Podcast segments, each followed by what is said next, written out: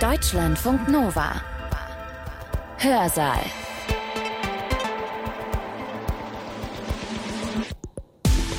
Heute mit Katja Weber. Willkommen zu einem Vortrag, der uns hilft, die Gegenwart besser zu verstehen. Der Krieg der russischen Föderation gegen die Ukraine, die Folgen für die Energieversorgung, für die Nahrungsmittelversorgung weltweit, auch die Folgen für den Frieden in Europa und die weltweite Sicherheitsarchitektur, wir sind immer noch dabei, das alles zu begreifen. Oder wir versuchen es zumindest. Der Erklärungsversuch von Bundeskanzler Olaf Scholz war griffig. Zeitenwende. Unser heutiger Redner setzt auf einen anderen Begriff, um das, was wir alle zusammen erleben, zu beschreiben. Scholz mag zwar die Zeitenwende ausgerufen haben, aber Deutschland gilt weit und breit als unsicherer Kantonist in den heutigen Tagen. Planungsstäbe und Märkte sind weltweit überfordert durch die sich überlappenden Zwänge und die Schwierigkeit, langfristige Investitionen zu organisieren. Was wir gegenwärtig erleben, ist weder ein isolierter deutscher Sonderweg hin zu einer nationalen Krise, noch auf der anderen Seite eine schlagartige Zeitwende, sondern im Gegenteil eine umfassende Krise der Globalisierung, wie wir sie seit den 90er Jahren kennen. Diese umfassende Krise beschreibt Adam Tooth als Polykrise. Überall Krisen, gleichzeitig sich überlagernd und sich gegenseitig bedingend, auf jeden Fall kaum zu bändigen. Oder vielleicht doch? Der Redner sieht schon Ansätze für eine Politik, die mehr erreichen kann als nur Schadensbegrenzung. Adam Tooth ist britischer Wirtschaftswissenschaftler und Militärhistoriker einer mit einer beeindruckenden wissenschaftlichen Biografie. Er hat an der Cambridge University gelehrt, in Yale und jetzt lehrt er Geschichte an der Columbia University und ist dort Direktor des Europäischen Instituts. 2021 ist ein Buch rausgekommen, Welt im Lockdown, die globale Krise und ihre Folgen. Und großes Glück für uns, er ist ein brillanter Redner. Am 7. September 2022 hat er in Berlin im Allianzforum eine Willy Brandt Lecture gehalten unter dem Titel Zeitenwende oder Polykrise, das Modell Deutschland auf dem Prüfstand. Ich muss dazu sagen, dass Adam Tooth die politische Wende und das Ende des Kalten Krieges 1989-90 in Berlin miterlebt hat. Heute beschreibt und begleitet er Deutschlands politische Entwicklung kritisch, neugierig, auch pointiert. Und ich muss sagen, beim Hören habe ich auch gedacht, vielleicht auch wertschätzend, aber das könnt ihr gleich selbst überprüfen. Vorher nur noch zwei Hinweise. Im Laufe seiner Ausführungen spricht Adam Tooth im Hinblick auf die französische Energiepolitik von der EDF, das ist der französische Energieversorger Electricité de France. Und nach dem Vortrag gab es noch ein halbstündiges Gespräch von Adam Tooth mit dem Präsidenten des Deutschen Instituts für Wirtschaftsforschung, DEW, mit Marcel Fratscher. Das hört ihr dann danach. Kann ich euch genauso empfehlen wie das, was jetzt erstmal kommt. Was ich probieren will heute Abend, ist eine Fortsetzung dieses Versuches, gewisserweise eine Echtzeit-Historiografie zu entwickeln, die Gegenwart durch das Prisma gewisserweise seiner unmittelbaren Geschichtsschreibung zu lesen.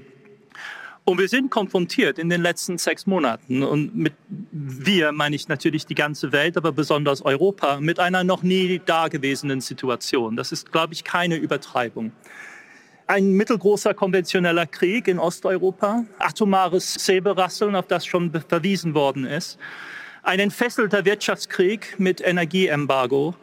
Was Gas betrifft, ist der Preisschock um einiges extremer als die Ölschocks von 73 und 79.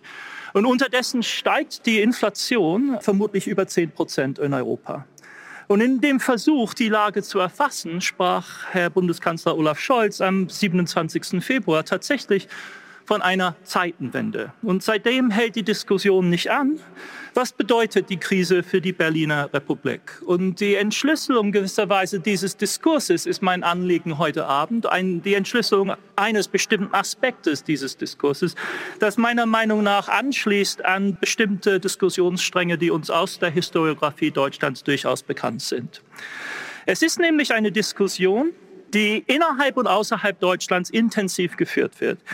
Sehr schnell hat sich die Stimmung in Sachen Deutschland im Ausland gewandelt und gewendet in den letzten Monaten. Herr Scholz, der in diesen Tagen für die UN-Generalversammlung und für Treffen in DC nach Amerika reist, sollte sich darauf gefasst machen.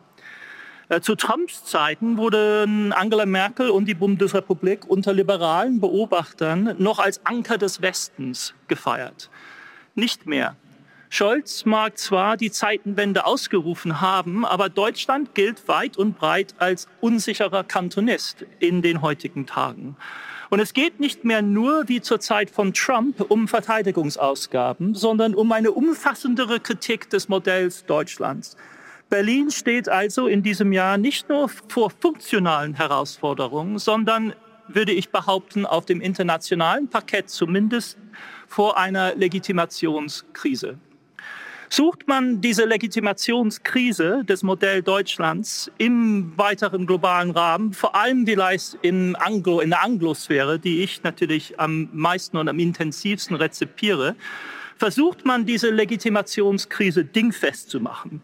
Sucht man einen Ort, eine Verkörperung, ein Ground Zero gewisserweise dieser Krise, kommt man schnell nach Ludwigshafen. Und zwar zur BASF. Die BASF verkörpert geradezu die Zweideutigkeit der Erfolgsgeschichte der Deutschland AG. Die BASF ist natürlich ein Traditionsunternehmen, Mitbegründer der IG Farben, leitende Firma in Görings Vierjahresplan und Bauherr in Auschwitz. Der Stammsitz in Ludwigshafen ist eine Mammutanlage. Die Firma rühmt sich weltweit die größte in der Chemiebranche zu sein. Insgesamt beschäftigt BASF 40.000 Menschen direkt. Und das sind natürlich gute Jobs in Deutschland mit gewerkschaftlicher Vertretung und Betriebsrat, allem drum und dran.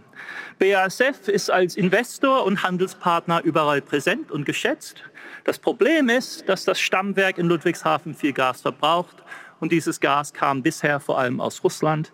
Nicht nur das, über die Tochterfirma Wintershall ist man im gesamten Gasgeschäft mit Russland verstrickt. BASF natürlich ist kein Objekt der Macht. BASF hat Einfluss. Die Firma ist ein historischer Akteur. Seit den 90er Jahren hat BASF unter Beifall aus der Politik engste Beziehungen zu Gazprom gepflegt. Die Ludwigshafener stehen geradezu für die Verquickung von Geschäft, Macht und Geopolitik. Der Chef, Martin Brudermüller, Sie werden ihn kennen aus dem Fernsehen, ist ein richtiger Kerl. Er trifft sich gerne mit der obersten Etage in Berlin. Aber was geschieht, wenn ein solches Unternehmen in einem autoritären Staat unterwegs ist? Die Devise heißt natürlich Wandel durch Handel, aber wer verwandelt wen? Die deutsche Firma das Regime oder umgekehrt? Und die Frage ist in diesem Fall besonders akut, weil die BASF nicht nur in Russland, sondern auch in China tief drin steckt. Und die BASF gibt sich nicht gerade zimperlich im Umgang mit dieser delikaten Situation. Zuweilen hat man sogar den Eindruck, dass die Firmenleitung sich geradezu hineingesteigert hat in ihre Rolle als Fürsprecher des Appeasements. Als die Frage aufkam, ob Europa den Import vom russischen Gras abschneiden sollte, machte sich Bruder Müller zum Wortführer des Widerstandes.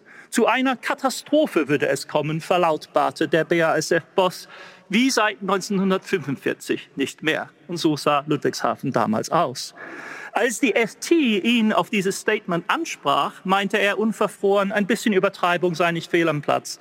Sonst würden die Argumente der Russlandfeigen und Boykottbefürworter das Feld komplett beherrschen. Der Fall BASF ist besonders hervorstechend, aber man könnte andere Beispiele zitieren. Siemens zum Beispiel mit seiner tiefen Verbindung nach Russland oder VW, deren vorletzter Chef die Welt wissen ließ, dass eine Autofirma, die nur in gefestigten Demokratien Wagen verkaufen wollte, im globalen Wettbewerb einpacken könnte. Nur wer in China dabei ist, hat Zukunft.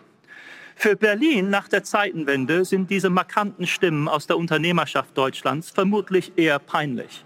Angesichts des lautstarken Lobbyismus hat die deutsche Regierung Mühe, sich der Vermutung zu erwehren, dass seine eher zurückhaltende Politik in der gegenwärtigen Krise entscheidend durch unternehmerische Interessen mitgeprägt worden ist.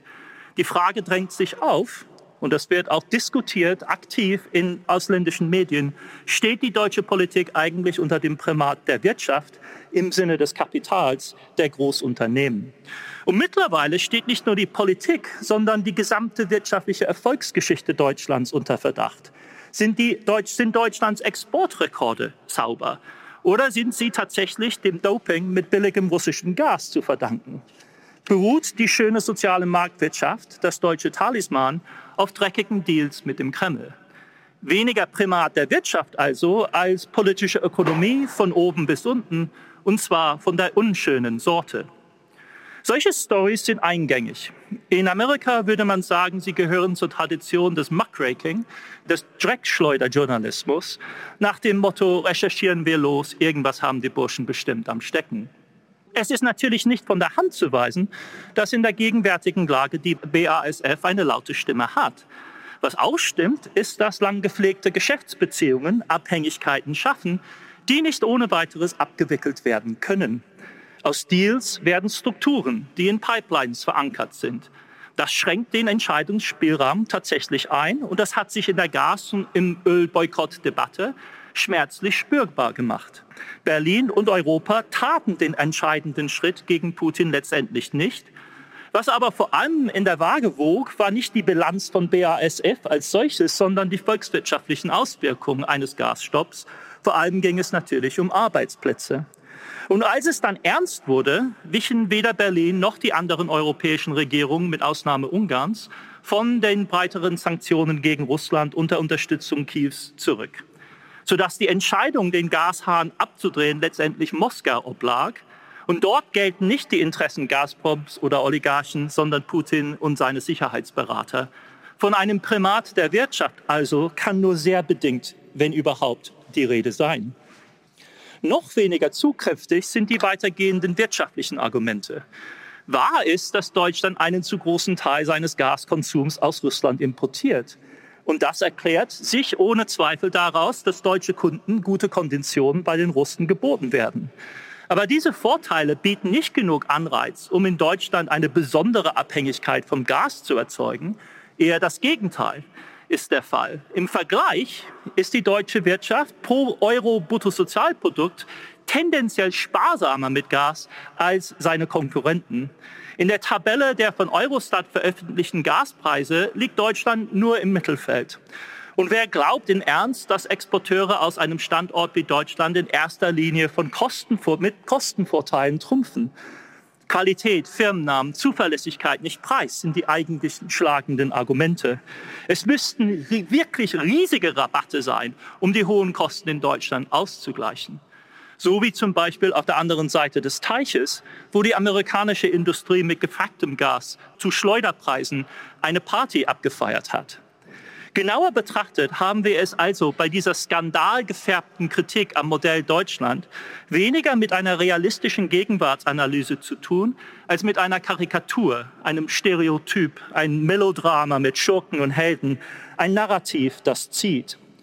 Nicht, dass es nicht Anhaltspunkte genug gäbe für ein, eine Rundum-Kritik. Nicht ohne Grund fragt man sich, wie es sein konnte, dass nach der Krim-Annexion Deutschlands Gasimporte aus Russland gestiegen sind. Über Gas hinaus wird der Atomausstieg weitläufig im Ausland als Symptom des irrationalen, der irrationellen deutschen Technikfeindschaft zitiert. Über die Energiepolitik gelangt man dann zur Wirtschaftspolitik als Ganzes. Und hier werden Deutschlands Exporterfolge im keynesianischen Sinne als Symptom einer mangelnden Binnennachfrage interpretiert. Auch wenn der deutsche Import in letzter Zeit gestiegen ist, bleibt es für die Kritiker unzureichend, Dadurch entstehen globale Ungleichgewichte und eine kritische Abhängigkeit von der Weltnachfrage. Wie auch bei der Sicherheitspolitik ist Deutschland in Sachen Globalisierung ein Trittbettfahrer oder noch schlimmer, ein Störefrieden wie China. Und wenn Sie diese These ausbuchstabiert haben wollen, dann äh, empfehle ich Ihnen das Buch von Michael Pettis und Matthew Klein, Freunde von mir übrigens, die genau die China und Deutschland in die gleiche Ecken rücken als destabilisierender Faktor in der Weltwirtschaft aufgrund der riesigen Handelsüberschüsse. Die Kritikpunkte bei der Sicherheitspolitik sind so hinlänglich bekannt, dass ich sie heute Abend kaum wiederholen muss. Niedrige Verteidigungsausgaben, mangelnder Arbeitsauslandseinsatz und Waffenexporte nur zu strengen Bedingungen. Aber wenn man das alles zusammenmixt und voraussetzt, dass dahinter so etwas wie eine kohärente Strategie steckt, dann kommt man zu einem ernüchternden Urteil. Deutschland mag eine mustergültige Demokratie sein, aber was dabei an Politik herauskommt, ist kleinkariert und provinziell, so die Kritik. Ein härteres Urteil besichtigt Berlin der Hypokrise. Man rühmt sich als bester Schüler in der Klasse, macht seine Hausaufgaben, schreibt sich der, die Vergangenheitsbewältigung zugute, schaut geläutert und modern in die Welt und trägt dabei objektiv zur Schwächung der Freiheit, der Demokratie und der Solidarität des Westens bei. Die Fundamentalkritik an der deutschen Wirtschaftspolitik kann auf die Jahre der Euro-Krise zurückverfolgt werden. Und Full Disclosure, ich habe selbst dazu beigetragen. Polen beanstandet mindestens seit Nord Stream 1 die deutsche Zusammenarbeit mit Putin. Aber das vernichtende Gesamturteil finden wir, soweit ich es sehen kann, zum ersten Mal Ende 2020 in dem Moment nach Bidens Wahlsieg, und das ist wichtig, in dem ein neuer liberaler Wind aus Washington über das Ende der Merkel-Ära wehte. Stein des Anstoßes war der Versuch, Berlins im Dezember 2020 mit Rückendeckung aus Paris und Brüssel ein Investmentpaket mit China in letzter Minute zu schnüren.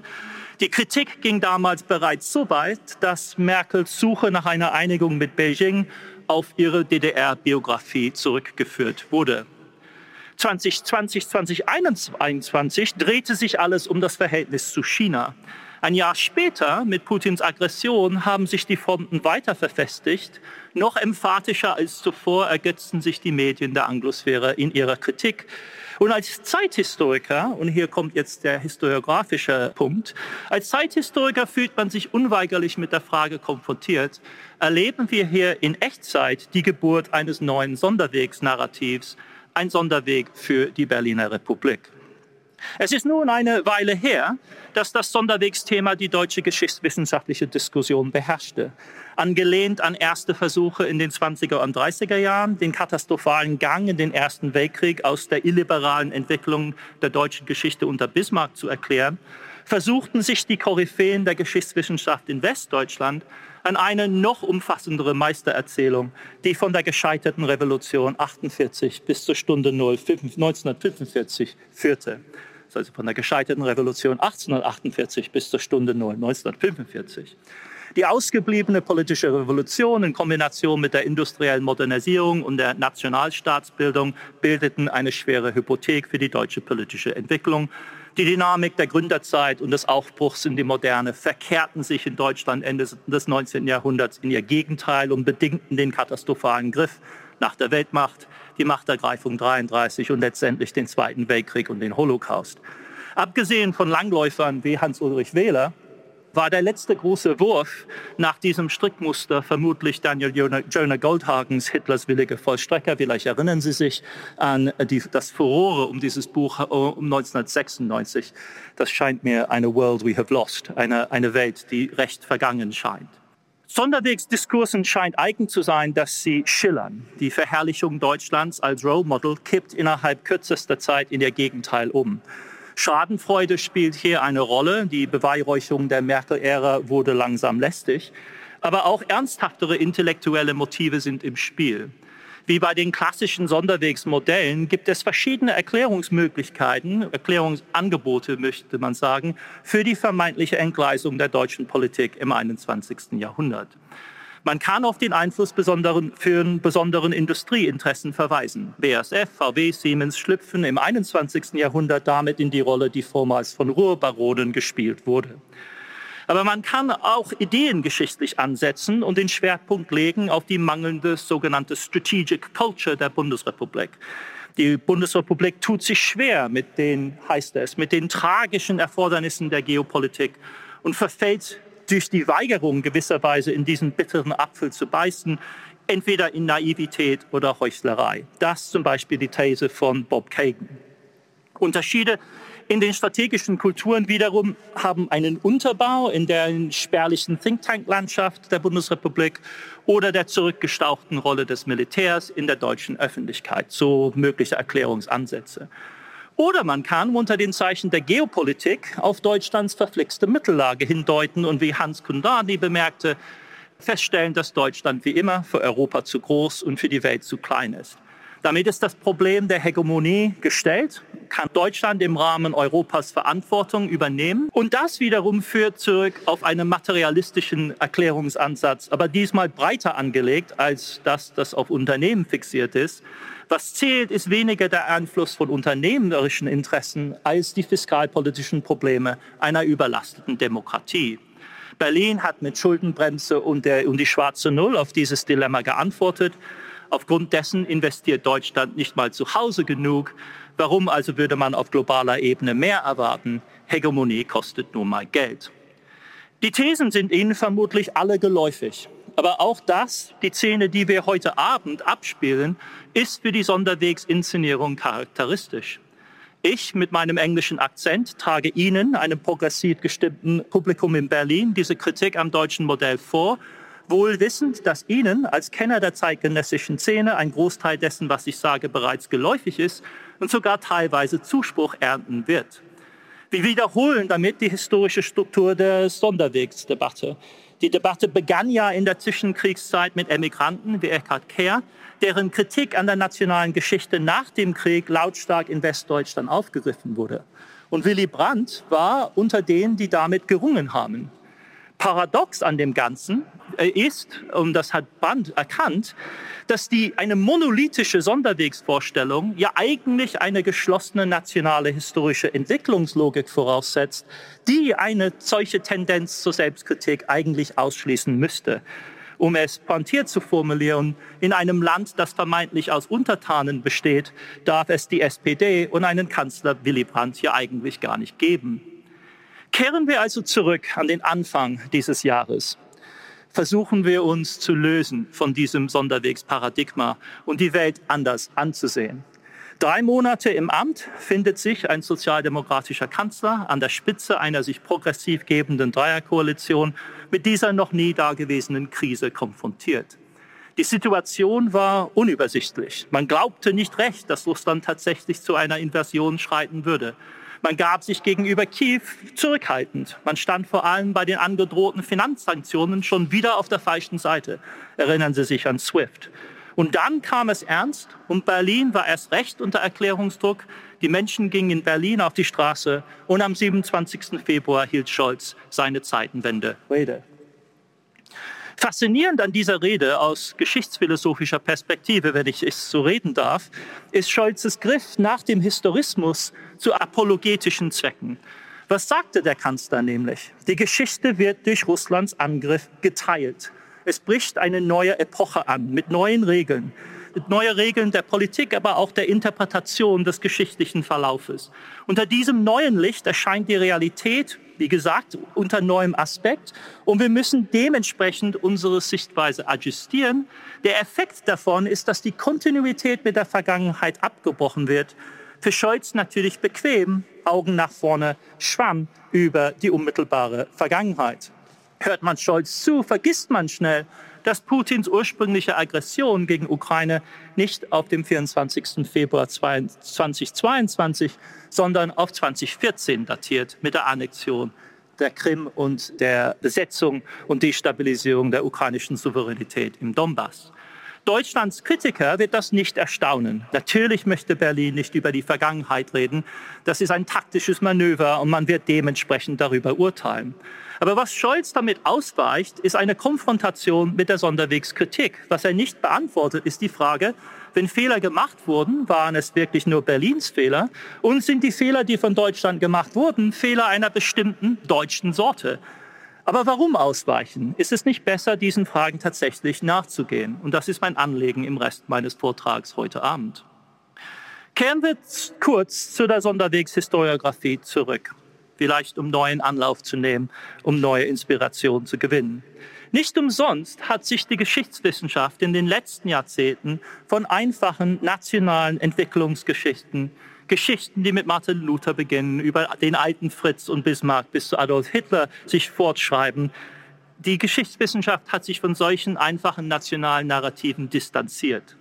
Stattdessen argumentiert man in sehr produktiver Weise vor allem mit globalen Problemlagen durch die man nationale Entwicklungswege vergleichend verfolgt. Man schreibt die Geschichte des Kaiserreichs zum Beispiel nicht mehr nur für sich, bestimmt allein durch die Dynamik der deutschen Geschichte, sondern sieht sie als Teil der Geschichte der ersten Globalisierungswelle zwischen 1850 und 1914. Eine Globalisierung unter dem Vorzeichen des Imperialismus natürlich und vor allem natürlich eine imperiale Struktur, die von anderen Ländern vorgegeben worden ist, vor allem natürlich vom britischen Weltreich. Man könnte den gleichen Ansatz wählen im Umgang mit der Weimarer Republik und da hat Detlef Peukert schon in den 80er Jahren das Beispiel vorgegeben, in dem die Weimarer Republik herausgerissen wurde aus einem rein nationalen deutschen Diskurs und versetzt wurde in eine breitere Diskussion über die Krisenepochen der klassischen Moderne. Nach 1945 ist sowieso klar, dass weder die Geschichte der Bundesrepublik noch die Geschichte der DDR isoliert geschrieben werden können die Teilstaaten Deutschlands waren beschränkt souverän. Das war auch das Eklat der Brandregierung, das zum ersten Mal wirklich versuchte, Autonomie vor allem in der Außenpolitik auszuloten, in der Form der Ostpolitik. Aber auch in der Wirtschaftspolitik erzwungenermaßen aufgrund der Auflösung des Bretton Woods-Systems Anfang der 70er Jahre begann gewisserweise die Renationalisierung die Repartikularisierung der Geschichte zwangsläufig aufgrund von äußeren Impulsen. Zum ersten Mal nach 1971 mit der Loslösung des Dollars von Gold hatte die Bundesbank die Möglichkeit, einen wirklichen antiinflationären Sonderweg für Deutschland auszuprobieren. Bis zu diesem Zeitpunkt war die Zentralbank Deutschlands, der Bundesrepublik, wie die Zentralbanken von allen anderen Mitgliedern des Bretton Woods-Systems in ein weltweites Geflecht eingebunden, das solche nationalen Sonderwege gar nicht ermöglichte der neue Status der Bundesrepublik in den 70er Jahren so bezeichnend für die Kanzlerschaft von, äh, von Brandt und Schmidt, die sich in der Ostpolitik und der starken D-Mark manifestierte, erzeugte Spannung in Europa und im transatlantischen Verhältnis. Spannung, die dann in den 80er Jahren unter Brandts Nachfolgern, zunächst Schmidt und Kohl, wieder aufgelöst wurden. Stichwort Euro als Gegenpart zur Wiedervereinigung.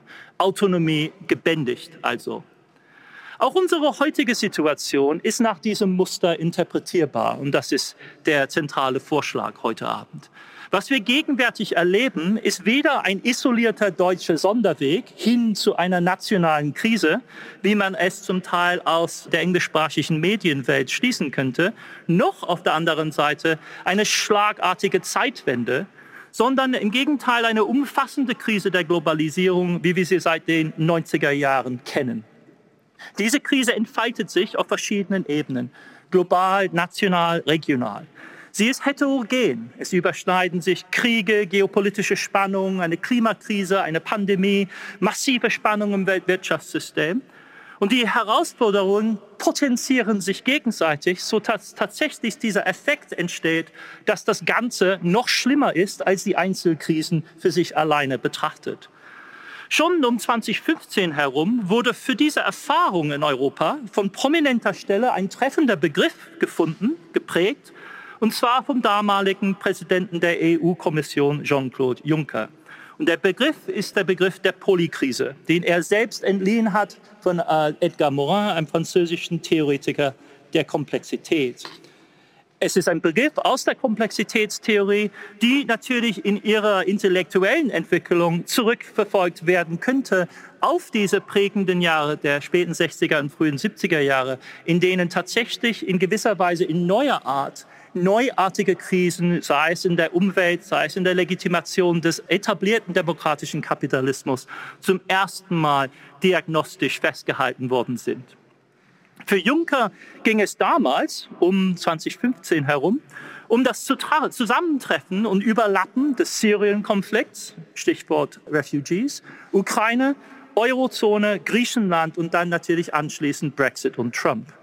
Die gesamte Vorgeschichte also, die durch Scholzes hastige Invokation einer Zeitenwende aus der Welt gezaubert wird.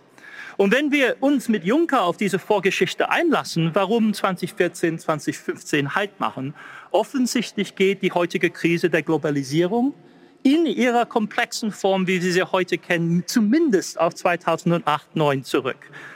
Versuchen Sie sich äh, zurückversetzen. Erinnern Sie sich, 2008, 2009 hatten wir es zu tun mit Russlands Angriff auf Georgien, der Bankenkrise, Darüber hinaus dem Scheitern der Doha-Runde des WTO, also für die globale Handelspolitik, ein ganz entscheidender Moment. Und im folgenden Jahr dann das Fiasko der globalen Klimapolitik in Kopenhagen. Momente der Globalisierung, die in den 90er Jahren scheinbar unproblematisch waren, sei es die befriedeten Verhältnisse mit Russland, sei es der Fortschritt der globalen Klimapolitik und der globalen wirtschaftlichen Ordnung, wurden auf einmal radikal in Frage gestellt. Wenn wir die Gegenwart gegen diesen breiter angelegten Hintergrund betrachten, dann stehen wir immer noch vor einem Schiffbruch, aber der kommt nicht plötzlich und ist nicht auf Deutschland beschränkt. Und das ist der Punkt, auf den ich im Rest des Vortrags jetzt hinaus will. Die Mängel der deutschen Energiepolitik zum Beispiel sind gravierend. Aber zurückzuführen sind sie im Grunde auf recht generische Probleme. Der Schaden entstand, soweit man urteilen kann, aus der Bereitschaft der deutschen Politik, die Unternehmen im Namen des Marktes walten zu lassen und sie wiederum verfolgen die naheliegenden Geschäfte, die im deutschen Fall eben mit Russland sind, im britischen Fall oder französischen Fall mit Libyen zum Beispiel. Die Energiesicherheit wurde in Deutschland zweitrangig behandelt, wie auch die Beschleunigung der Energiewende. Aber all das sind nicht besonders deutsche Unterlassungen in dieser Zeit, sondern total typisch für, man möchte sagen, die Spätphase der neoliberalen Ära. Zum Beispiel nehmen Sie Frankreich, Deutschlands Nachbar. Statt auf die Sicherheit seiner Atommeiler vertrauen zu können in der gegenwärtigen Krise, kämpft Frankreich aufgrund der fehlenden Investitionen von EDF, teils privatisiert, teils noch im Staatsbesitz, mit Strompreisen, die noch schlimmer sind als die in Deutschland im Moment. Großbritannien hat es sich einfach gespart, überhaupt Gasspeicher zu bauen. Deutschland hat Gasspeicher und hat sie an die Russen verkauft. Und selbst in Amerika, Land des Energieüberflusses, hat es Texas letztes Jahr geschafft, eine Energiekrise hinzulegen, wie wir es in Europa bislang noch nicht gesehen haben. Ja, ob Sie es glauben oder nicht, tatsächlich in Texas Anfang 2021 gingen die Lichter aus, es konnte nicht mehr geheizt werden und die Leute froren. Das Fazit, im Zeitalter der Polykrise versagt die Energiepolitik überall. Planungsstäbe und Märkte sind weltweit überfordert durch die sich überlappenden Zwänge und die Schwierigkeit, langfristige Investitionen zu organisieren. Deutschland ist kein, in diesem Fall keine Ausnahmeentscheidung, sondern in verschiedener Weise, regional und lokal natürlich bedingt, Symptom eines weiteren Problems. Finde ich sonderwegsmäßig, liegt es nahe, die Destabilisierung des globalen Energiemarktes als Symptom der Zeitenwende zu lesen. Putin beschreibt offensichtlich eine Politik der Destabilisierung. Aber Putins Politik hat den Einfluss auf globale Energiemärkte, die es hat, nur weil diese Märkte schon 2021, also vor zwölf Monaten bereits, massiv überreizt waren. Und der treibende Faktor damals war nicht Russland und sein Mächtespiel in der Ukraine, sondern China und die damals sehr schnelle Erholung der chinesischen Wirtschaft von dem Covid-Schock 2020. Das Ergebnis war, dass China selbst eine Energiekrise erlitt und zum ersten Mal Japan auf dem LNG-Markt überholte. Und das, dieser Markt konnte diese zusätzliche Nachfrage nicht verkraften, weil es einen geschlossenen globalen Gasmarkt nicht gibt. Warum?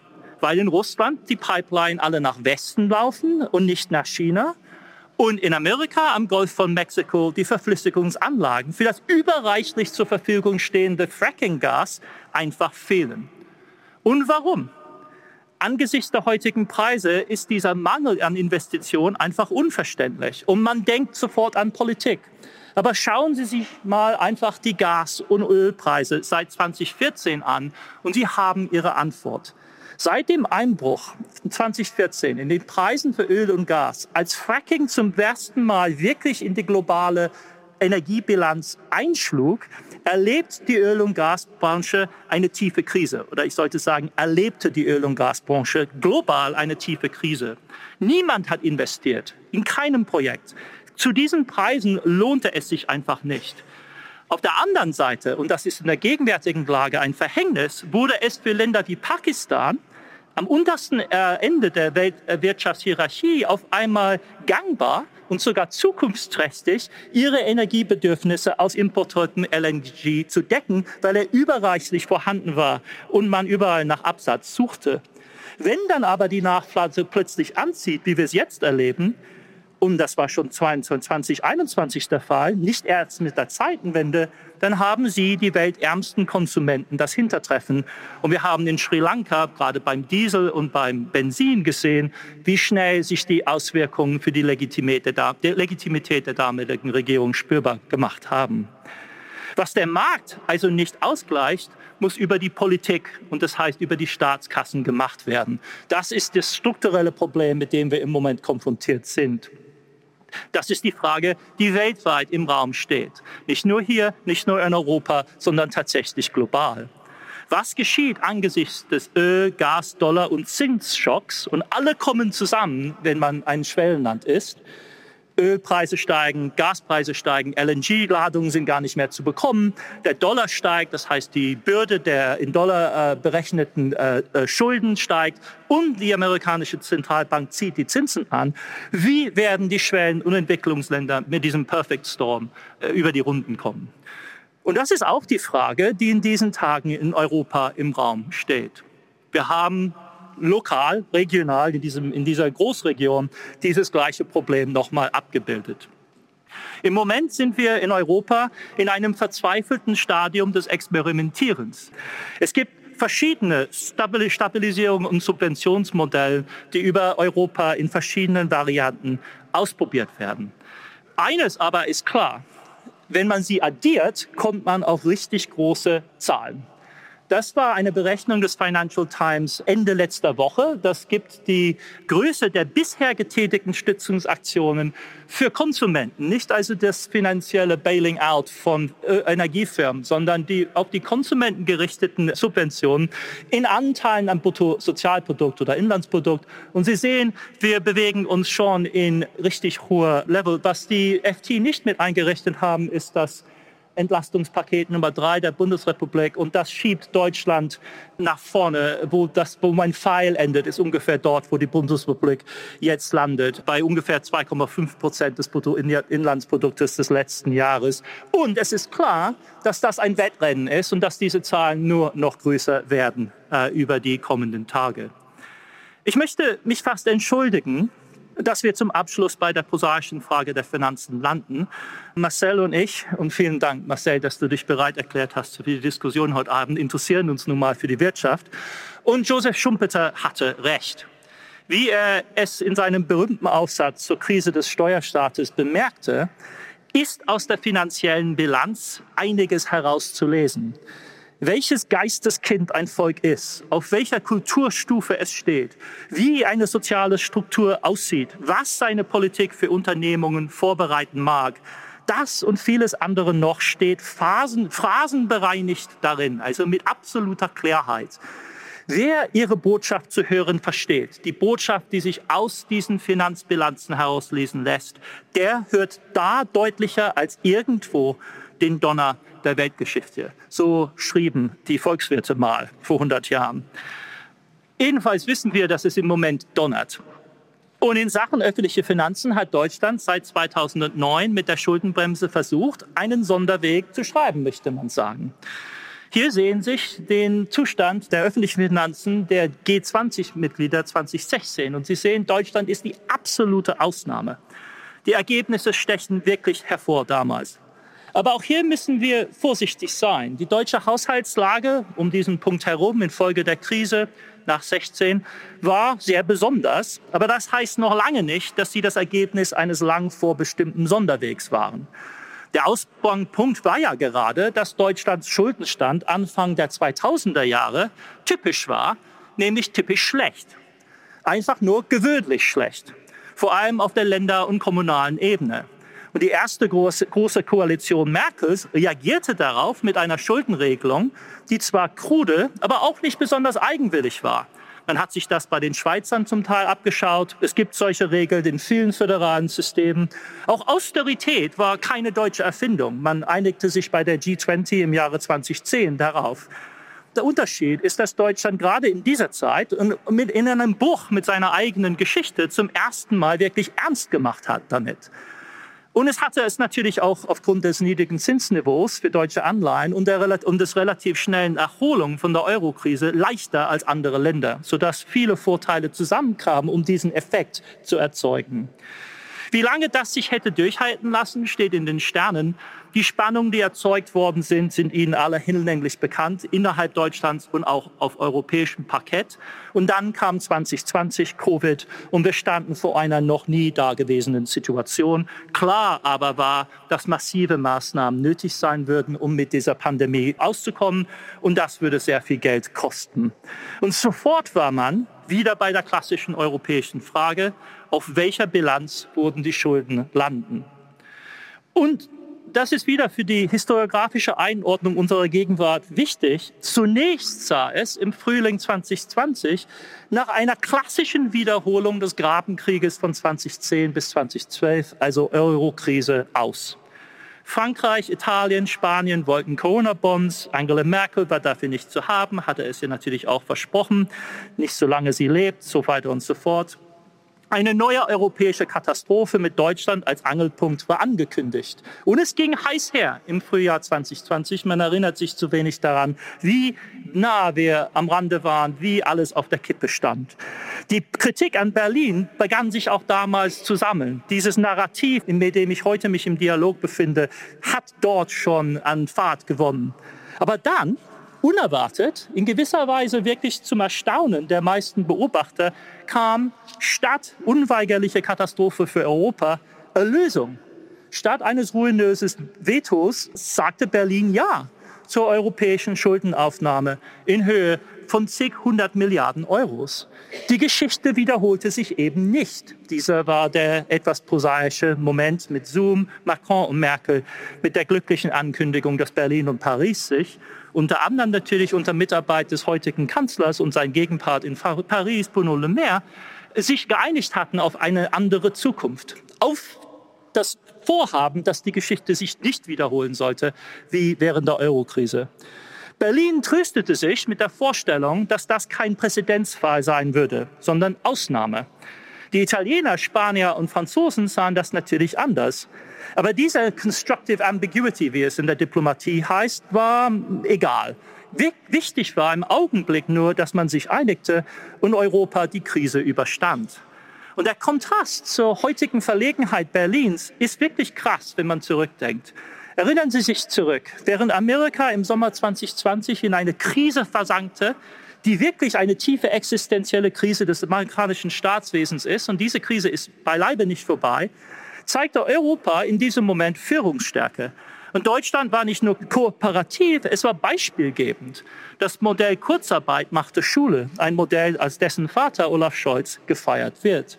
Soziale Marktwirtschaft nach deutschem Zuschnitt war auf einmal angesagt. In Brooklyn und in coolen Orten in der Anglosphäre studierte man auf einmal das deutsche Modell mit Enthusiasmus. Und dazu gehörte auch die Bundestagswahl 2021 und eine neue Regierung, die wie Rot-Grün in den 90er Jahren versprach, den Reformstau zu lösen und dabei auch die Schattenseiten der neueren deutschen Geschichte, auch seines Erfolgsstories anerkannte. Hartz IV war passé. Gefragt waren mehr Sicherheit, mehr Europa, ernst machen mit der Energiewende. Es entbehrt nicht der Ironie, dass es gerade diese Ampelkoalition ist, die sich diese Fundamentalkritik in den letzten Monaten am deutschen Modell hat gefallen lassen müssen. Und sie ist sich der Herausforderung, glaube ich, offensichtlich bewusst, die Regierung. Eine Antwort zu geben, ist, scheint mir, das Anliegen von Scholzes äh, Rede neulich an der Universität in Prag.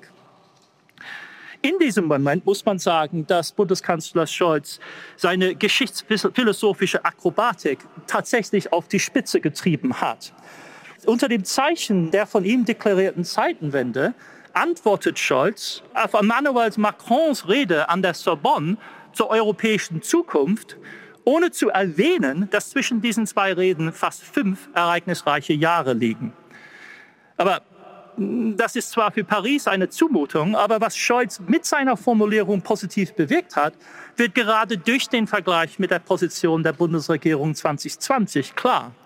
2020 dachte man trotz weltweiter Corona-Krise noch zwischen Normalität und Ausnahme unterscheiden zu können. Man beharrte geradezu darauf, dass Next Gen EU Ausnahme war. Das war die Berliner Interpretation, ist auch für das Verfassungsgericht recht wichtig. Angesichts des Krieges in der Ukraine lässt Scholz dieses Weltbild fallen. Eine neue Zeit ist da, es gelten, gelten neue Regeln. Das mag zwar geschichtlich inkohärent sein, aber ein bedeutet trotzdem einen politischen wichtigen Schritt, einen Befreiungsschlag geradezu für den geschichtlichen Rahmen des Verständnisses der Politik der deutschen Regierung. In Prag gab Scholz wichtige Impulse zur Osterweiterung der EU, zur europäischen Verfassungsfrage, Sicherheits- und Industriepolitik, aber auch zur Finanzverfassung.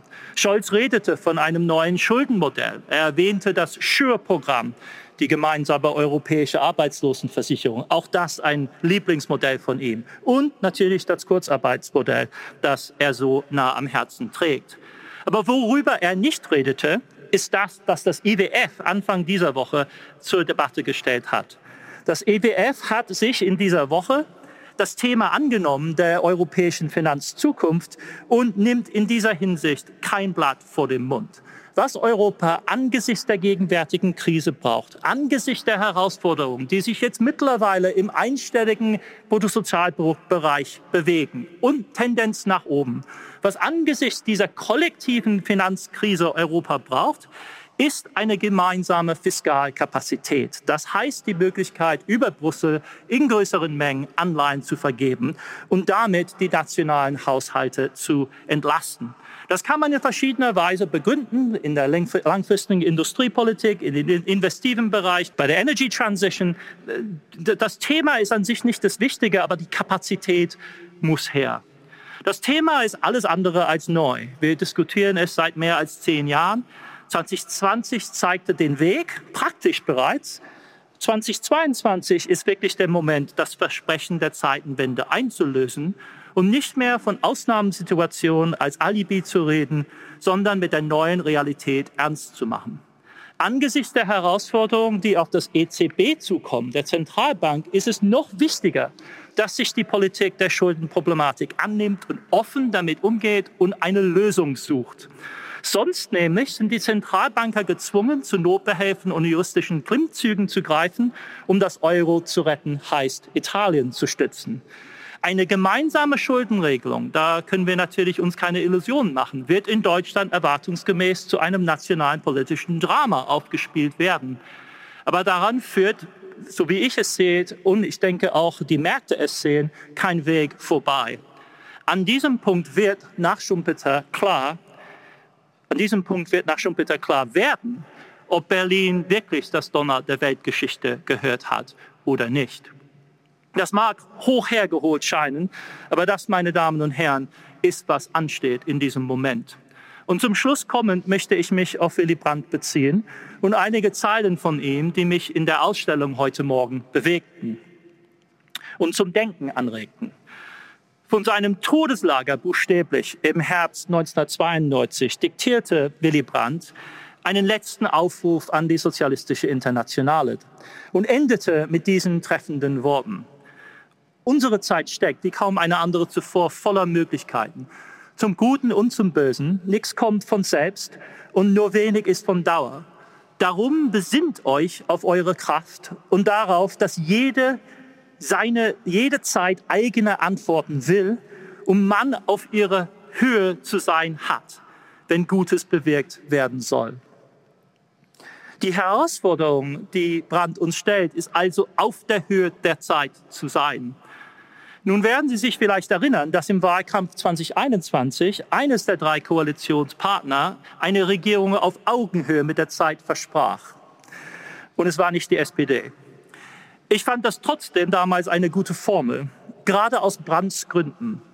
Es ist aber eine Herausforderung wirklich auf der Höhe der Zeit im Moment zu sein. Zu Zeiten der Polykrise ist das in gewisser Weise der Herausforderung. Wie bleiben wir, wie können wir auf der Höhe dieser Zeit bleiben? Wie, wie ertragen wir das überhaupt?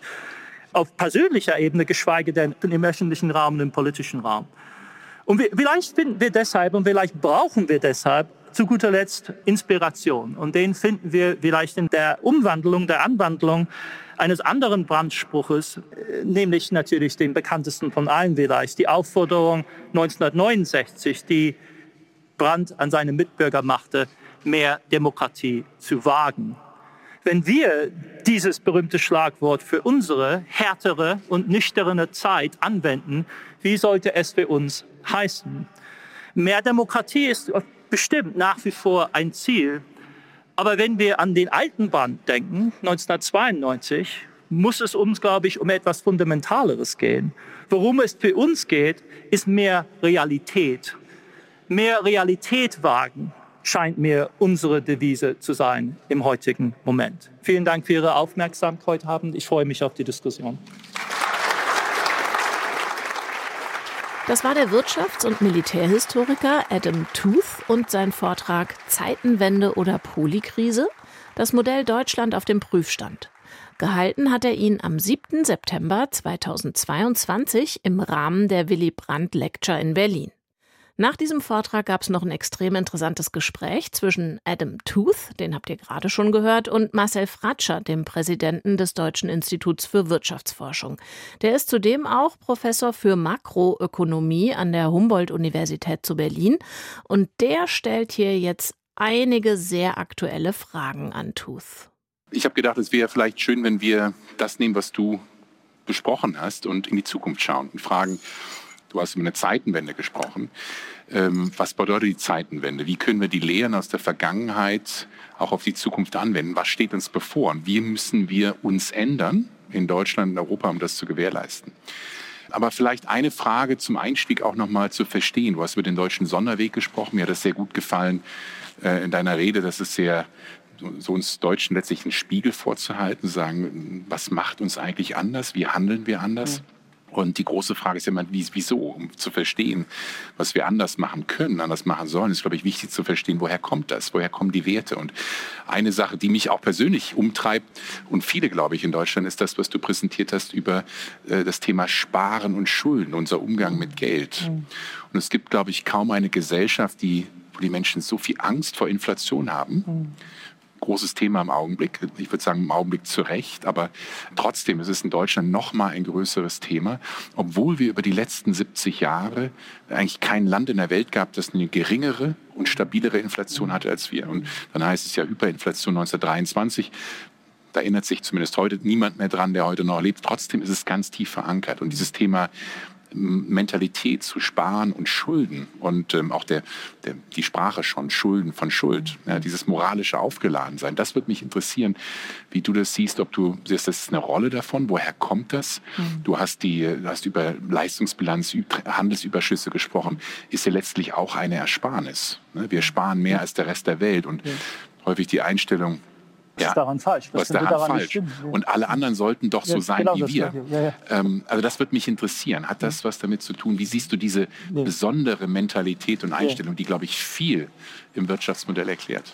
Ja, danke für diese Frage. Ich bin ein bisschen hin und her gezogen, weil der, der Ansatz oder der, der, der Draht, also wo ich hin wollte mit diesem Talk, ist ja, ist, ist ja sonderwegs kritisch. Also ich will das ja in dieser Form nicht stehen lassen, gar nicht.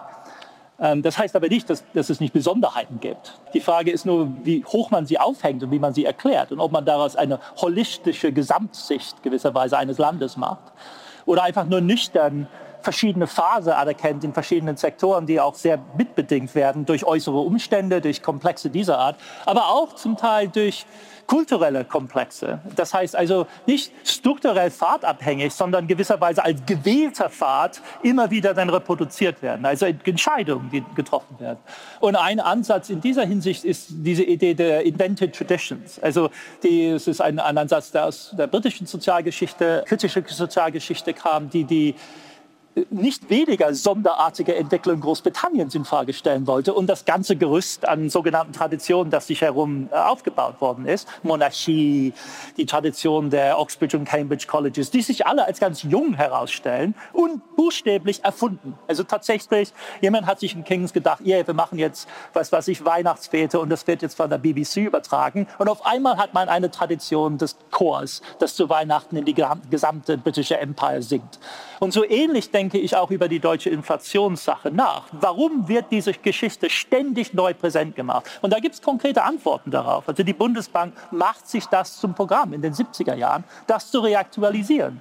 Ganz gezielt. Das wird dann immer wieder propagiert, immer wieder aufgerufen. Und es ist nicht nur, es gibt gute Gründe, sich über Inflation zu sorgen. Und Deutschland hat zwei absolut massive Geldentwerfungen durchgemacht und das hinterlässt natürlich Spuren.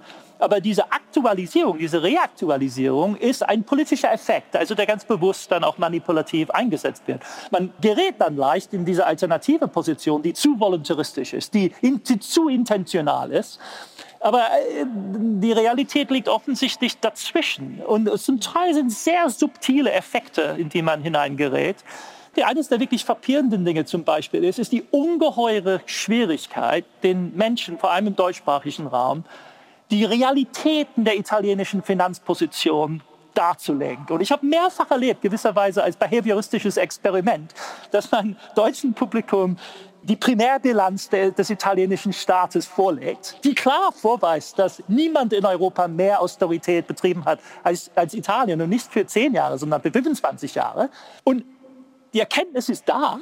Wenn Sie aber dann das PowerPoint ausmachen, sind Sie in zwei Minuten, drei Minuten wieder bei der alten Story, dass die Italiener einfach nur mit dem Geld prassen und was weiß ich. Es ist wirklich so eine, es sind wirklich schwer zu analysierenden Kommunikationsgeflechte, die in die Welt gesetzt worden sind. Und du machst ja selbst eine gewisse Form der Kritik an diesen Strukturen in deinen Arbeiten zu den verschiedenen Mythen der deutschen Erfolgsgeschichte. Die Dinge sitzen sehr tief und sind äh, umlagert von sehr wichtigen Interessen, die auch an diesem Narrativ dann ein Interesse haben. Um so ein bisschen Teufelsanwalt zu spielen. Ja. Ich meine, eine Antwort, die wir auch häufig erhalten, ist, guck mal, der Erfolg gibt Deutschland recht. Ja. Also es gibt kaum, also es ist eine beeindruckende, das Wirtschaftswunder, von, ja. dem häufig gesprochen wird, das, das stimmt ja auch, ist ja auch richtig. Ja. Ein Land, das jeglicher Hinsicht am Boden liegt und alles neu aufbauen muss, einen so großen Erfolg zu haben.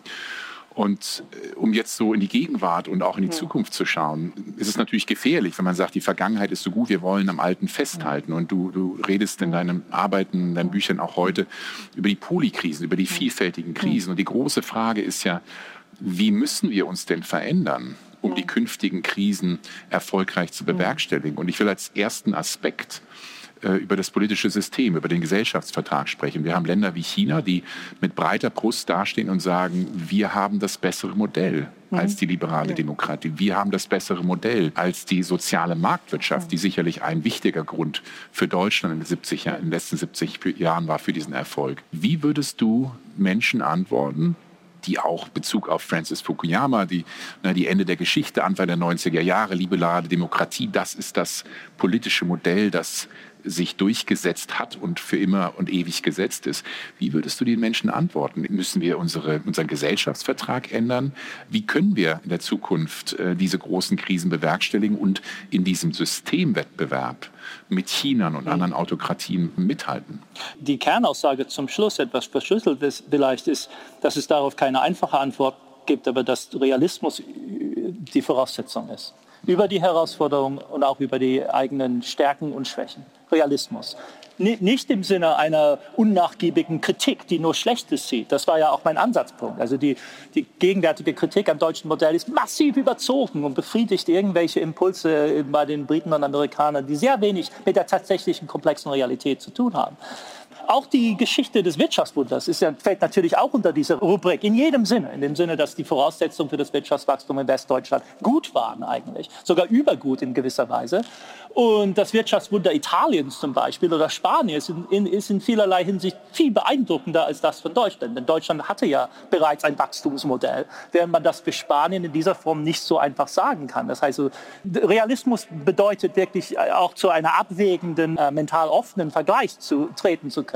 Und das bestärkt eigentlich nicht das Gefühl, gewisserweise vor einem einmaligen Wunder zu stehen. Die zweite Frage wäre natürlich, lässt sich eine bestimmte nationale Erfolgsstory verallgemeinern. Und das ist natürlich das, der wirkliche Gedankenfehler an dem deutschen Modell, dass nicht allesamt gleichzeitig Exportweltmeister sein können, aus offensichtlichen Gründen. Das geht nicht. Zu einem Exportweltmeister gehört ein Exportimporteur, ein, Import, ein, Welt, ein Weltimporteur.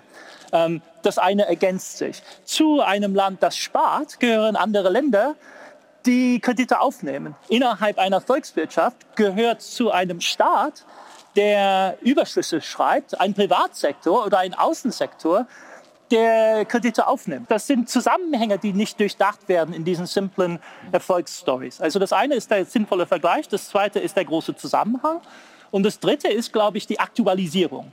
Eines der wirklichen Probleme ist tatsächlich gewisserweise an einer Erfolgsstory zu hängen. Unter anderem gewisserweise die deutsche Erfolgsstory. Und die Frage ist, ist das zeitgemäß unter den Bedingungen? Und das sind gefährliche Fragen, die man sich so stellt. Also denken wir zurück an die Zeit der späten 90er Jahre, 2000er. Deutschland, Reformstau, kranker Mann Europas. Man einigt sich darauf, eine drakonische, also wirklich radikale Arbeitsmarkt- und Sozialverfassungsreform in Deutschland durchzuführen. In dieser Form nirgendwo anders in der Welt so schlagartig. Wirklich von einem Tag auf den nächsten das Bismarck'sche Sozialversicherungsmodell zu scrappen und mit einem neuen anzufangen. Und die Konsequenzen davon, das hast du besser belegt als praktisch jeder Analyst, sind ja von der Ungleichheitsdynamik her in Deutschland hochproblematisch. Und eines der wirklich interessanten Dinge an der neuen Regierung letzten Jahres war ja die Verarbeitung dieser Geschichte innerhalb der Sozialdemokratie, vor allem dort, und der Entschluss, nochmal umzudenken und jetzt das Modell nochmal zu durchdenken, weil das vorherige Phase des Durchdenkens in eine Sackgasse geführt hatte oder mindestens von legitimatorischen Standpunkt her nicht mehr genügte. Es musste was Neues her. Diese Prozesse zu verfolgen, das heißt für mich ist in diesem Sinne der wirkliche Erfolg und das, was ich am meisten an meinem Leben, in meiner Biografie bereue, gewisserweise in politischer Hinsicht, ist, nicht deutscher Staatsbürger zu sein. Es gab einen Punkt in meiner Jugend, wo ich einen Antrag hätte stellen können und ich habe es nicht getan. Und jetzt, jetzt lande ich auf einen britischen Pass. Also Sie können sich vorstellen, wie das schmerzt. Aber die, die, die, das Meta-Kompliment ist doch gerade diese, diese Lernfähigkeit, die man tatsächlich auch in der deutschen Demokratie sieht. Man ist fähig zu einer fundamentalen Selbstkritik in einer, in einer Form, wie sie für die meisten Parteien in Großbritannien Großbritannien oder Amerika wirklich sehr schwierig ist zu mobilisieren im Moment. Also diese, diese Meta-Rolle, finde ich, äh, ist, ist entscheidend. Und, und dazu gehört eben auch eine Analyse, hoffe ich, wie ich sie heute Abend vorgetragen habe. Das heißt, wir manövrieren uns zwischen den sich im Moment herausbildenden Legenden gewisserweise über das, was in diesem Jahr geschehen ist und versuchen, Klarheit zu schaffen für ein Umdenken. Also meine neue Energiepolitik für, für Deutschland muss offensichtlich her. Ich meine, darüber streiten wir uns nicht. Aber der Ansatz muss sein, gewisserweise generisch anzusetzen und zu sagen, okay, was ist hier schiefgelaufen im Verhältnis zu anderen Schieflagen, die wir in der ganzen Welt im Moment sehen. Du, du sprichst äh, Realismus an, Umdenken. Das ist jetzt erstmal sehr ermutigend, dass du sagst, Deutschland ist in der Lage, umzudenken und auch zu handeln. Ähm Wenn ich ein Kompliment machen würde, dann wäre es das. Lassen Sie mich, lassen, lassen Sie mich so formulieren. Wenn, dann das als Kompliment. Yeah. Umdenken, du hast es Energiepolitik angesprochen. Ein wichtiger Aspekt in diesem Umdenken ist sicherlich auch die Beziehung zu China. Ja, ja. Man Danke. kann sagen, also ein großer Fehler, und das hast du sehr detailliert und schön beschrieben. Ein Fehler war, dass wir uns sehenden Auges in die Abhängigkeit Russlands mhm. gegeben haben, äh, na, selbst nach der Annexion der Krim weiter ja. in die Richtung gelaufen sind. Wenn man sich jetzt die und das Problem äh, ist nicht, wie du auch beschrieben hast, Wandel durch Handel, also auch äh, im Sinne von Willy Brandt, äh, ne? also dass man wirklich aktiv auf auch Gegner oder vermeintliche Gegner zugeht, um letztlich gemeinsame Lösungen zu finden.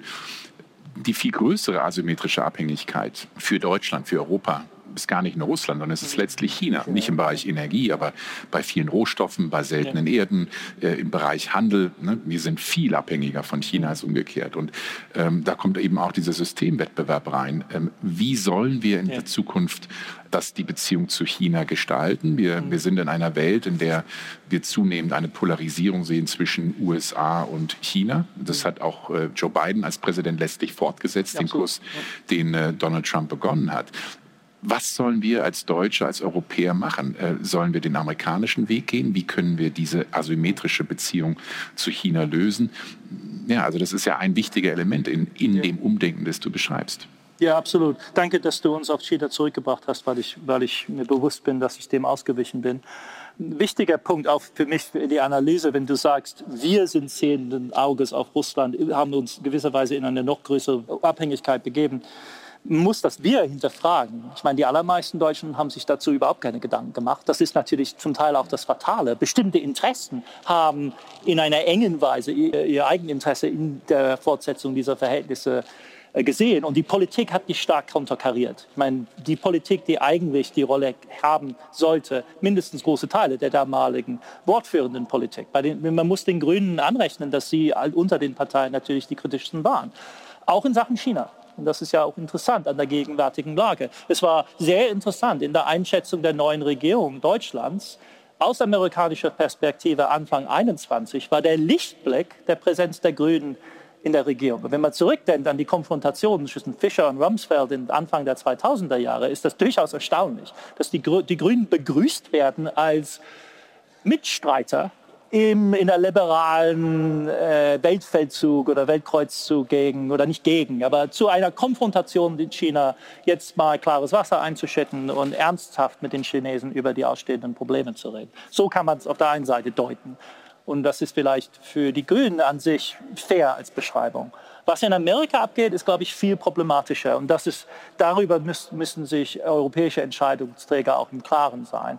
Du betonst ganz recht, dass Biden die Trumpsche Bewegung fortgesetzt hat. Aber das klingt ja nicht bei den Republikanern an. Also die Wende gegen China ist ein authentisch demokratisches Projekt das nach dem misslungenen Obama-Besuch in China 2009 äh, anfängt zu gären und bei Hillary Clinton gerade im State Department 2010, 2012 ausgearbeitet worden ist, unter anderem von Kurt Campbell, der jetzt wortführender China-Experte in der Biden-Administration ist. Das heißt, das ist jetzt keine, kein Irrwerk der Republikaner, sondern tatsächlich ein authentisch, es ist eines der ganz wenigen Politikaspekte, wo tatsächlich ein Konsens besteht, und zwar ein fester Konsens auf beiden Seiten der amerikanischen Politik im Moment unterbaut nochmal durch bestimmte Interessen im amerikanischen Machtgefüge, vor allem im sicherheitstechnischen Bereich, vor allem beim Pentagon.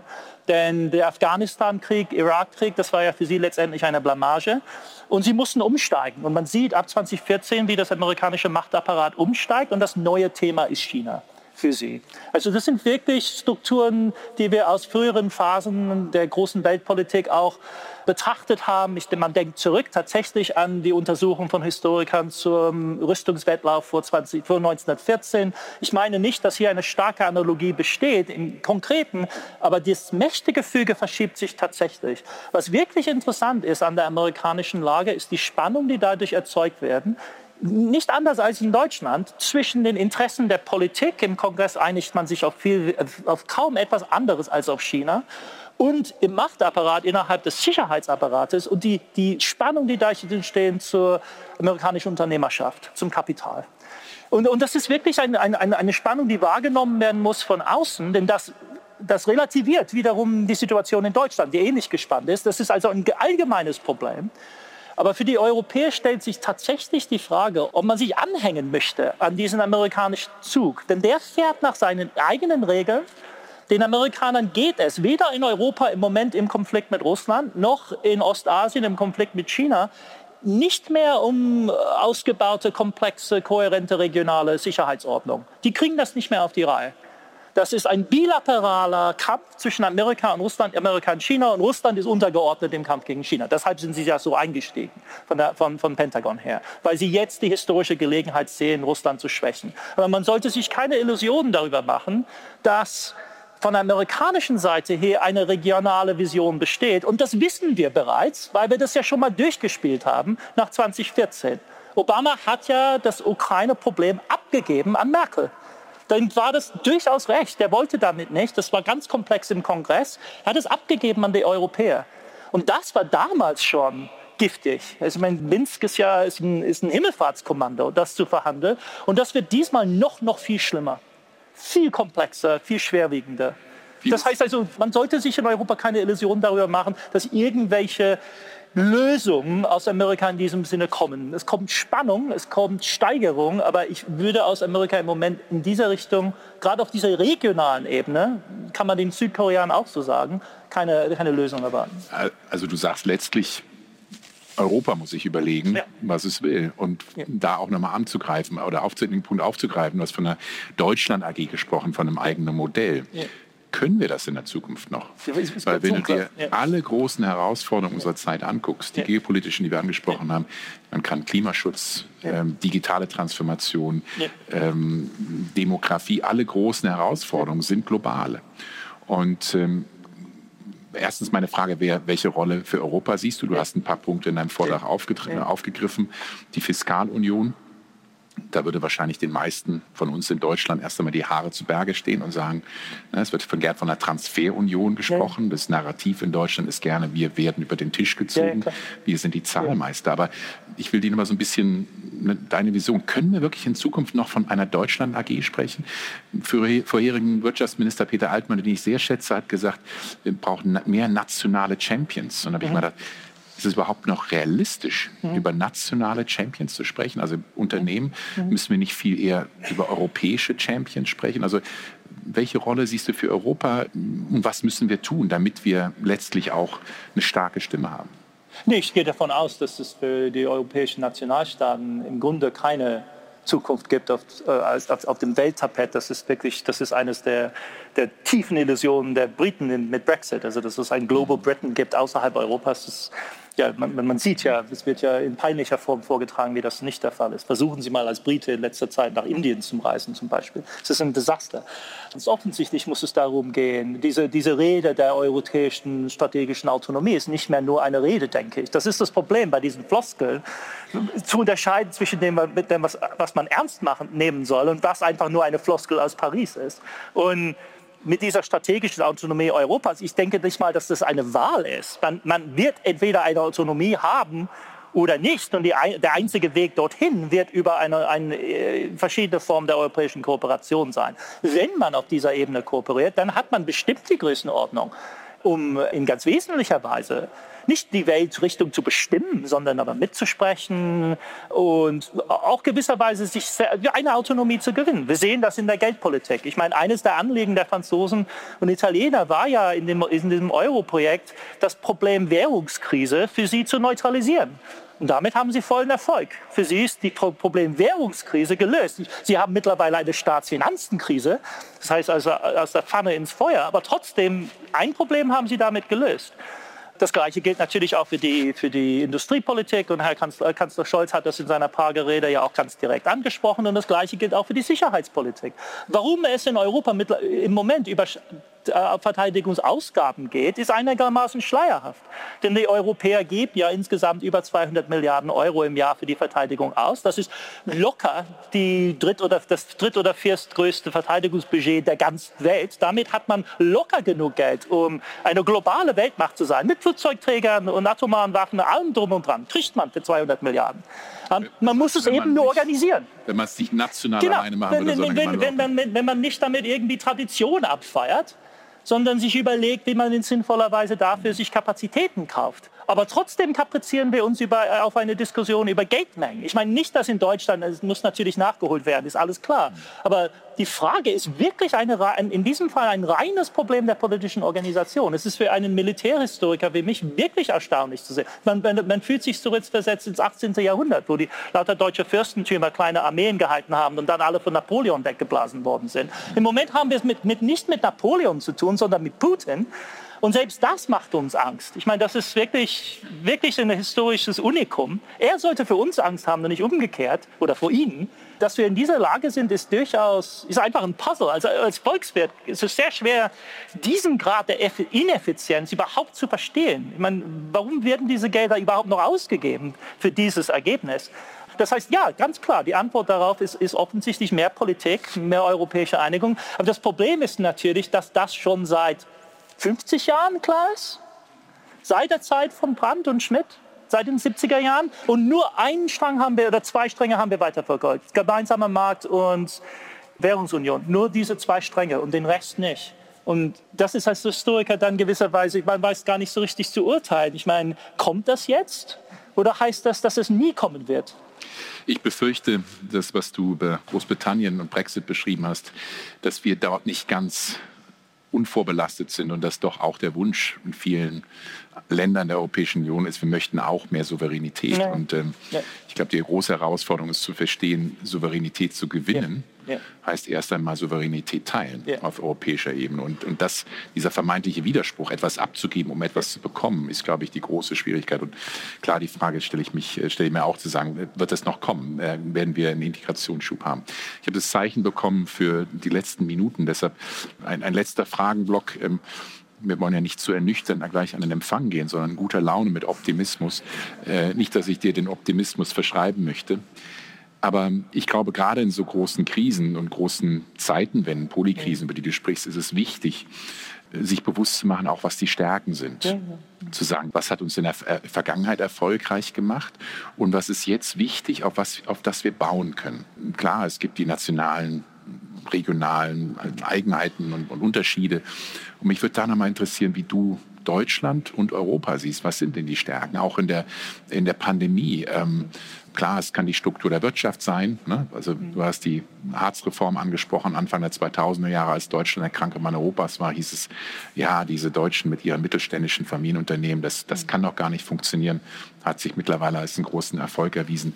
Die Rolle der Wissenschaft, die soziale Marktwirtschaft, das Thema Solidarität, sozialer Frieden. Also mich würde deine Meinung interessieren. Was siehst du wirklich, wo du sagst, das gibt dir Hoffnung, dass wir eigentlich bei diesen ganzen großen Krisen, die ja auch in der Zukunft kommen werden. Also wir müssen uns auf ein New Normal einstellen, dass wir eben Krisen eher zur Norm werden als zur Ausnahme. Was siehst du, wo du sagst, das gibt dir Hoffnung, das ist auch ein Weg, den wir bestreiten können, um in der Zukunft resilient, nicht nur weniger Krisen zu haben, manche Krisen können wir kaum beeinflussen wie eine Pandemie, sondern mit diesen Krisen besser umgehen zu können. Ja, ja. Das ist eine gute Frage zum Schluss. Nur mal ganz kurz auf die, die vorhergehende Bemerkung zurückzukommen. Ähm, nur ein Schlagwort, Polen, Polen, Polen, Polen diese Souveränitätsfrage hat Deutschland als Nachbar. Sie bauen jetzt gerade die Botschaft drei oder vier Häuser weiter, endlich. Lange Zeit nicht gebaut aus Protest. Jetzt bauen sie sie. Aber das ist das zentrale Problem in dieser Hinsicht. Polen ist ungeheuer aufgewertet worden durch die Ukraine-Krise, versteht sich ja als Flugzeugträger Amerikas in Osteuropa. Ungeheuer schwieriges Problem. Und, und ohne einen nicht anhaltenden Versuch, und auch im Sinne Willy Brandts, nicht anhaltenden Versuch, auch mit Polen irgendwie zu Rande zu kommen oder ein konstruktives Verhältnis zu bauen, ist es sehr schwierig, glaube ich, eine positive Zukunft für Europa mittlerweile zu sehen. Es ist zu groß, um vernachlässigt zu werden. Es kann nicht, wie die Franzosen es tun, einfach auf die, auf die Schiene geschoben werden. Und gerade im Moment ist es absolut von kritischer Bedeutung. Und Deutschland hat, steht da vor einer bestimmten Herausforderung, die intergenerationell sich fortsetzt. Und man würde sich das nicht so aussuchen. Und es ist eine, aus, als eine Wahl der polnischen Politik. Aber man, es führt kein Weg daran vorbei. Aber auch in Polen sehen Sie und in ganzen Osteuropa sieht man seit den 90er Jahren in enger Verbindung mit der EU die Transition durchmachen aus dem Kommunismus heraus, aus die Staat, staatliche Planwirtschaft heraus, in recht erfolgreiche moderne Gesellschaften hinein äh, mit Geldern aus der EU, die Marshallplanhöhe übertroffen haben und jedes Jahr neu fließen. Da sehe ich, glaube ich, die große Stärke des, des europäischen Projektes. Das sieht man auch im internationalen Vergleich. Nirgendwo anders in der Welt. Das ist ein ernüchternder Punkt, aber er ist wichtig. Nirgendwo anders in der Welt ist das Projekt des Sozialstaates, des Wohlfahrtsstaates, ich verbinde das mal jetzt mit, der Sozialdemokratie und nicht mit der, mit der, sozialen Marktwirtschaft, von der wir nicht loskommen. Lass uns das mit der Sozialdemokratie verbinden, auch als Drohpotenzial. Tut etwas, Bismarck, denn sonst kommen wir. Dieses Projekt ist wirklich das im, im, im weltweit äh, Einzigartige an Europa. Der Unterschied zwischen Ungleichheit vor Steuern und Ungleichheit nach Steuern, das du so wunderbar belegt hast, ist in Europa einfach riesig. Und der Staat, dieser Sozialstaat muss zwar strampeln und immer mehr strampeln, gegen den Strom der globalen Ungleichheit zu schwimmen, aber die Ergebnisse sind dramatisch. Und das sieht man nicht nur an den Statistiken, an den Gini-Zahlen, sondern jetzt aus Amerika kommt, an der Struktur der Gesellschaft, an der wirklich an der, und der urbanen äh, Struktur der Gesellschaft, an dem Erfolg der europäischen Städte nach wie vor einer Erfolgsgeschichte. In ihrer Reguliertheit, in ihrer Komplexität, in ihrer Verfassung geradezu, im, im, im umfassendsten Sinne. Nicht mehr die Hometowns der, der frühen Neuzeit, sondern aber trotzdem sehr komplexe Gebilde, ungeheuer viel ambitionierter in dem Versuch, ihren Bürgern ein angenehmes Leben, ein zivilisiertes Miteinander zu bieten, als irgendwo anders in der Welt in dieser Form. Das ist, das ist die Erfolgsstory. Das ist keine Erfolgsstory, von der man voraussetzen kann, dass sie ohne weiteres sich fortsetzt. Das ist eine ständige Aufgabe. Und Europa scheitert auch, zum Beispiel an der Pandemie. Ist eine Story des Scheiterns letztendlich. Aber das ist, denke ich, in, im internationalen Vergleich das, was aus, äh, hervortritt. Nicht die Wachstumsdynamik unbedingt oder das Humankapital unbedingt, aber diese, diese Strukturen so widerspenstig sie wie sie sind, so zweideutig sie sein können, wie komplex die Anreize sind, die dadurch entstehen. Das Basteln an diesen Strukturen ist wirklich das Eigenartige. es ist nicht das große Versprechen, das soziale Europa, das L'Europe protège. Es, ist, es, es unter, erfüllt immer die Hoffnung weniger, als man sich davon verspricht, aber trotzdem die Arbeit daran. Und als konkretes Beispiel, so unterbewertet, obwohl natürlich nicht bei Olaf Scholz in seiner Geschichtsschreibung, aber insgesamt unterbewertet, das Kurzarbeitermodell. Tatsächlich in, der Krise 2020 hat Europa insgesamt demonstriert, dass was wir unter Ökonomen die Involuntary Unemployment nennen, also die, nicht, die, die, die Arbeitslosigkeit im klassischen Sinne. Ein deutsches Modell. Genau, ist, ist, ist im Grunde eine Wahl, eine politische Wahl. Wenn wir nicht wollen, dass die Leute arbeitslos werden, und zwar